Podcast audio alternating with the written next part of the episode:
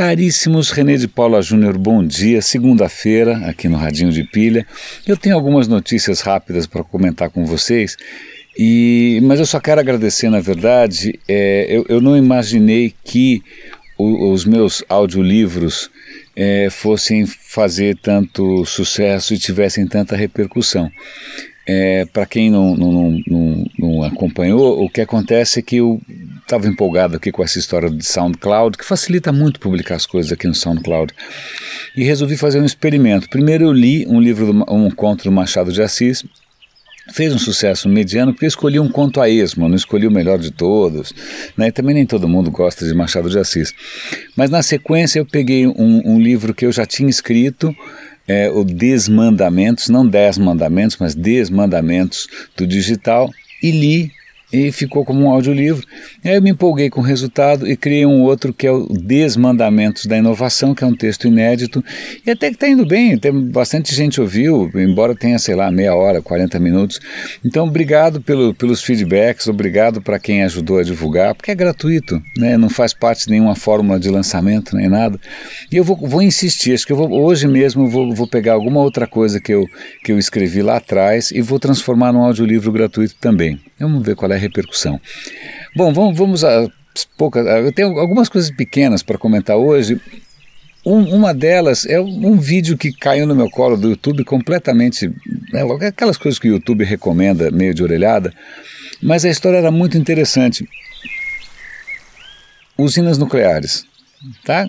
Usina nuclear, eu sei, é um tema meio estranho, mas é. Usinas nucleares, dá um maior trabalho construir, são construções que consomem bilhões. A Inglaterra agora está num projeto extremamente polêmico, com uma, uma usina nuclear que vai custar bilhões de libras, blá blá blá blá. Mas acontece que a natureza já tinha criado uma usina nuclear aqui na Terra, não no Sol. No Sol a gente já sabe, tudo bem. Mas aqui na Terra, uma usina nuclear de verdade há 2 bilhões de anos. Como? A história curios, curiosíssima. Começou assim: os, né, a gente foi minerar né, urânio num certo lugar na África. E quando a gente começou a analisar lá o urânio que estava na mina, a gente descobriu que é, a composição estava um pouco estranha. Porque normalmente quando você vai minerar urânio, a, os, você encontra três tipos de urânio, três isótopos, né? O urânio 235, 238, bom, assim vai.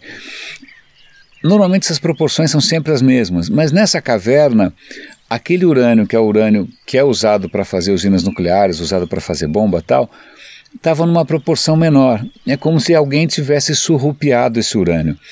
Pelo tamanho da, da, daquela mina, que é, na verdade é uma caverna, é como se alguém tivesse surrupiado 200 quilos de urânio. Convenhamos que com 200 quilos dá para fazer um bom estrago. O que, que aconteceu? Eles perceberam o seguinte: na verdade, aquela caverna ela reunia naturalmente todas as condições para o funcionamento de uma, entre aspas, usina nuclear natural, né, e que teria funcionado por bilhões de anos até simplesmente consumir né, o urânio necessário.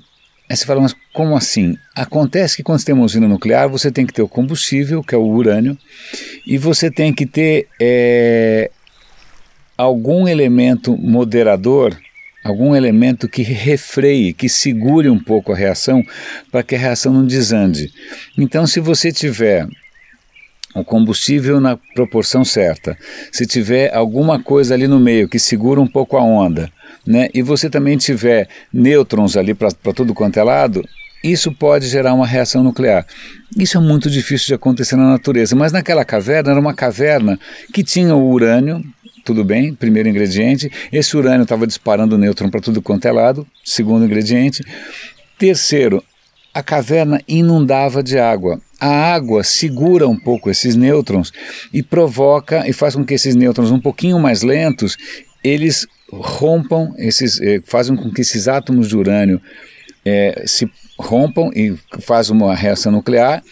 Essas reaçõezinhas pequenininhas vão esquentando a água, vão esquentando a água. Tem uma hora que a água evapora, né, desaparece, o lago seca e aí para né? Aí depois de um tempo a água entra de novo quando resfria e aí começa a funcionar. Quando começa a funcionar demais, a água seca, o negócio para. Então esse lago ficou de maneira intermitente funcionando como uma usina nuclear até que eu vou dar o link aqui para o vídeo. Vocês assistem, a explicação vai ser melhor que a minha. A segunda notícia não tem nada a ver com high-tech, mas tem a ver com hacking. É um site que vale a pena ter nos favoritos para olhar de vez em quando, ou assinar newsletter, ou acompanhar. Tal. Chama Life Hacker. São dicas para você hackear a sua vida. Pra você ter uma ideia, o que me chamou a atenção hoje era como você pode usar essas pistolinhas de cola, cola quente, para fazer várias coisas na sua casa, desde como transformar um cabide num cabide que não escorrega, como fazer um, um, um anteparo para sua porta não bater na parede, como fazer com que o seu tapete não deslize no chão. Bom, esse foi o que eu vi hoje. Mas, cara, ali tem de tudo que você pode imaginar, de pequenos truques caseiros para você hackear a sua vida tem, tem dica de aplicativo, dica de software, são pequenas coisinhas para tornar a sua vida mais produtiva e mais legal sem gastar muito. Então essa é uma dica bacana para guardar lá nos favoritos, que é o Life Hacker. A terceira dica de hoje é um produto no Kickstarter. Kickstarter é aquele, aquele site, aquela plataforma em que você pode é, lançar uma ideia e as pessoas financiam a sua ideia. Na verdade, a ideia não é tão nova. Eu lembro dessa ideia em mais ou menos 2009. 2009 eu já tinha visto um produto parecido. O que, eu tinha visto em 2009 ou 2008? Na época você estava começando a surgir os smartphones, tá?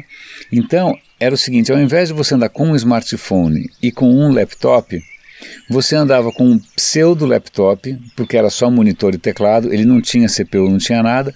Você encaixava o seu telefone, seu smartphone naquele negocinho, e aí o computador de verdade continuava a ser o seu smartphone, mas ele passava a ter uma tela grande e um teclado maior.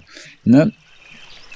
Na época a ideia conceitualmente era legal, mas os smartphones na época eram muito precários comparados com o que a gente tem hoje. Então, era meio mico, né? Não era uma coisa barata é, e também não resolvia 100% o seu problema. Tá? O que acontece é que agora tem uma turma nova aí, se eu não me engano chama Andromium, estou dando o link aqui para a reportagem, que fez uma coisa, assim, o teu Android, né, é o, meu eu não posso reclamar, é bastante poderoso, tem bastante memória, tem bastante processador.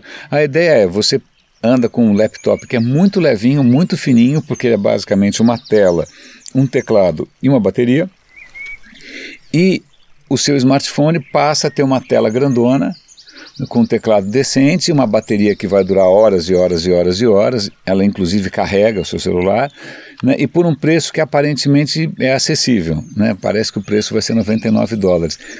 É interessante porque ao mesmo tempo que tem essa proposta né, de transformar o seu smartphone num laptop, você tem agora a promessa de que os laptops baseados no, no do Google, os laptops do Google chama Chromium, se eu não me engano, né? É, que já eram baratos, vão ficar mais baratos ainda e vão ficar mais poderosos, porque você vai poder instalar aplicativos. Se você não viu essa história de Chromium ainda, é o seguinte: se você for hoje sobretudo no exterior, acho que no Brasil você também encontra. Se for comprar um laptop, você pode comprar um laptop PC, um, Windows, né? você pode comprar um laptop Mac, ou você pode comprar um Chromium. Um Chromium são normalmente laptops muito mais baratos, com teclado, com tela, com tudo, mas ele roda como se fosse uma versão do Android. Então é, ele, ele para você que usa Gmail, usa Google Drive, usa Google Docs, então você resolve a sua vida inteira no browser. É como se você só trabalhasse com o browser, você não fosse usar o Office, essas coisas todas. A proposta do Chromium até agora era um pouco limitada porque você dependia de coisas que rodassem no browser. A grande novidade agora é que os aplicativos que funcionam no seu Android, uma boa parte deles vão, vão vai funcionar no Chromium. Então, por exemplo, eu uso no meu Android o aplicativo do Word da Microsoft, que é ótimo.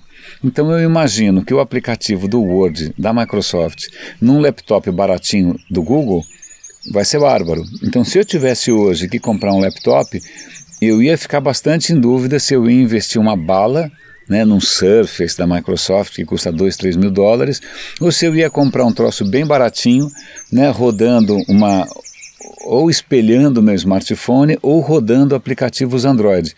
Eu não sei, acho que eu estou cada vez mais tentado a essa opção um pouco mais é, singela. Caríssimos, acho que essas são as notícias de hoje. De novo, muito obrigado pelo apoio aos audiolivros. Provavelmente eu vou publicar um novo hoje. Se vocês assinam a newsletter aqui do Radinho, é, vocês vão ser avisados em primeira mão. Grande abraço.